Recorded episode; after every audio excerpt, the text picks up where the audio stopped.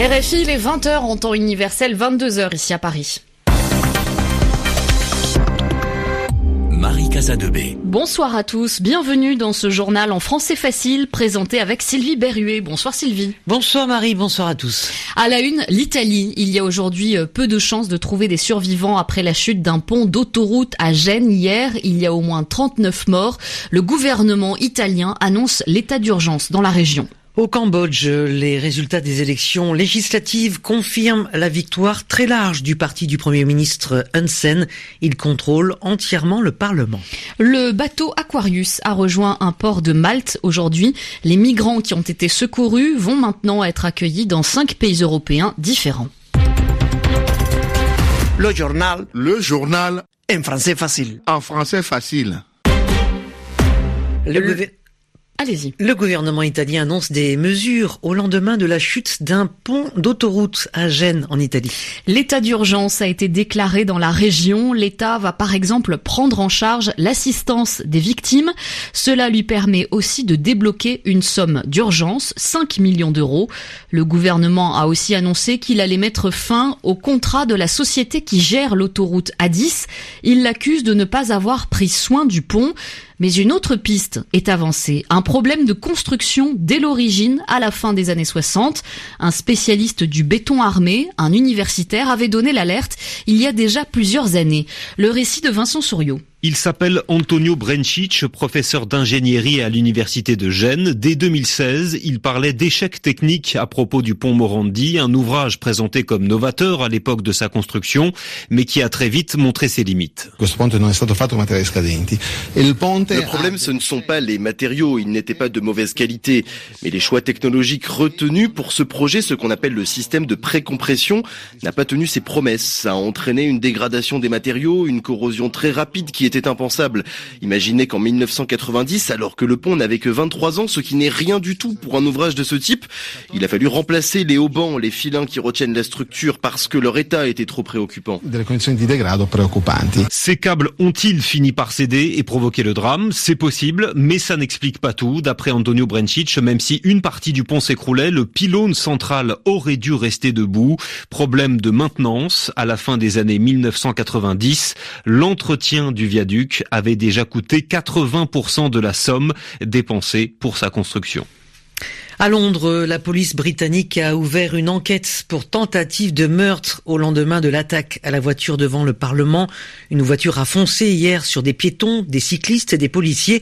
Trois personnes ont été blessées. Le conducteur de la voiture, un homme de 29 ans, a été aussitôt arrêté. Les enquêteurs cherchent à comprendre ses motivations, pourquoi il a fait ça. La police continue à visiter et fouiller des lieux dans sa région d'origine, les Midlands. C'est dans le centre de l'Angleterre. Le point sur l'enquête avec Sophie Miller à Londres. L'une des propriétés perquisitionnées à Birmingham est un petit appartement que le suspect louait il y a encore quatre mois, selon les médias anglais. Il se situe à Sparbrook, un quartier associé par le passé à des complots terroristes. Juste au-dessous de cet appartement, un café internet que le suspect fréquentait régulièrement et d'où les enquêteurs ont extrait des ordinateurs. Selon des clients de cet endroit, l'homme de 29 ans était solitaire et ne parlait à personne. La presse anglaise révèle qu'il était d'origine soudanaise. Fils de paysan, il serait arrivé au Royaume-Uni il y a environ 5 ans. De septembre 2017 à mai 2018, il a étudié la comptabilité à l'université de Coventry. Dans la nuit de lundi à mardi, il a quitté Birmingham à bord d'une Ford grise pour Londres. Au petit matin, il a circulé pendant une heure autour du Parlement avant de foncer dans des cyclistes et des piétons, faisant trois blessés. Sophie Miller, Londres, RFI.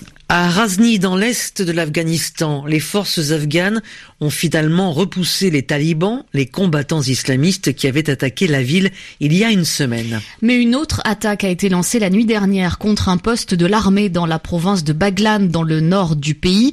Une quarantaine de policiers et de soldats ont été tués. Et ce mercredi, c'est un centre éducatif d'un quartier chiite de Kaboul qui a été visé. L'attentat suicide a fait au moins 48 morts et une soixantaine de blessés. La plupart plupart des victimes étaient des jeunes lycéens qui se préparaient à l'examen d'entrée à l'université.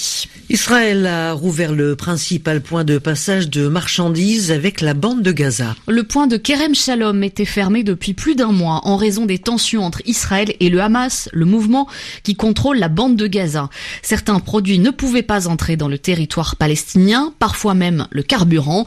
Hier, le ministre israélien de la Défense avait promis de rouvrir ce point de passage si la situation restait calme. Pas de surprise, Marie, au Cambodge. Deux semaines après les élections législatives, la commission électorale confirme la victoire absolue du parti du peuple cambodgien du premier ministre Hun Sen. Avec 77% des voix, il contrôle l'ensemble du Parlement. Sans parti d'opposition ou presque, Hun Sen peut donc commencer un nouveau mandat de 5 ans. La correspondance de Juliette Buchez. Le comité national des élections confirme ces résultats. La totalité des 125 sièges du Parlement cambodgien est officiellement attribuée au parti du Premier ministre Hun Sen. Aucun des 19 autres partis candidats n'a emporté un seul siège. Cette année, avec 8,5% du total des voix, le nombre de bulletins nuls dépasse même le parti arrivé en seconde position, le Fun Simpek, un résultat très différent des élections précédentes. En 2013, le principal parti d'opposition, le PSNC, avait emporté 43,8% des voix, mais ce dernier était absent du scrutin après sa dissolution contestée en novembre 2017. Une absence critiquée par plusieurs organisations et États occidentaux dans un contexte de dégradation des libertés d'expression ou de rassemblement. Plusieurs États ont reproché aux élections de n'être ni libres ni équitables. Dans un communiqué, le parti du Premier ministre accepte le résultat de l'élection, mais déplore ces critiques, les jugeant insultantes pour les électeurs. Après 33 ans au pouvoir, Hun Sen ne se cache pas de vouloir rester à la tête du gouvernement encore au moins 10 ans, soit deux mandats de plus. Aujourd'hui, l'un de ses mandats lui est officiellement acquis. Juliette Buchez, Phnom Penh, RFI. Au Mali, c'est demain matin, jeudi, que l'on devrait connaître euh, les résultats euh, provisoires du second tour de l'élection présidentielle. Hein. Il devrait être, euh, il devait être annoncé ce soir, mais le gouvernement parle de raisons pratiques. Avant même leur publication, le camp d'Ibrahim Boubacar Keïta estime que le président sortant a largement été réélu. Son rival, Soumaïla Sissé, lui, a prévenu qu'il ne reconnaîtrait pas les résultats. Il affirme que l'élection a été manipulée. L'Espagne est la première porte d'entrée par la mer des migrants vers l'Europe. Ce mercredi, les gardes-côtes du pays ont secouru plus de 520 personnes à bord d'une douzaine de bateaux différents. Depuis le début de l'année, plus de 25 000 migrants sont arrivés en Espagne. C'est trois fois plus que l'année dernière à la même période.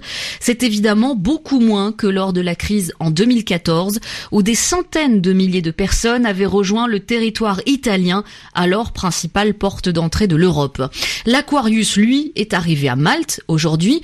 Les migrants à bord de ce bateau humanitaire seront ensuite accueillis cinq autres pays européens.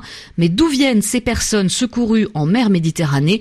La réponse avec Victor Zamit. Selon Médecins sans frontières et SOS Méditerranée, les affréteurs du navire humanitaire, une très grande majorité de ces naufragés sont érythréens et somaliens. Mais on compte également des migrants originaires de l'Afrique de l'Ouest et du Bangladesh. Sur les 141 personnes secourues, un tiers sont des femmes, dont deux qui sont enceintes.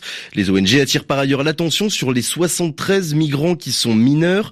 La moitié d'entre eux ont entre 12 et 15 ans et voyagé majoritairement seuls.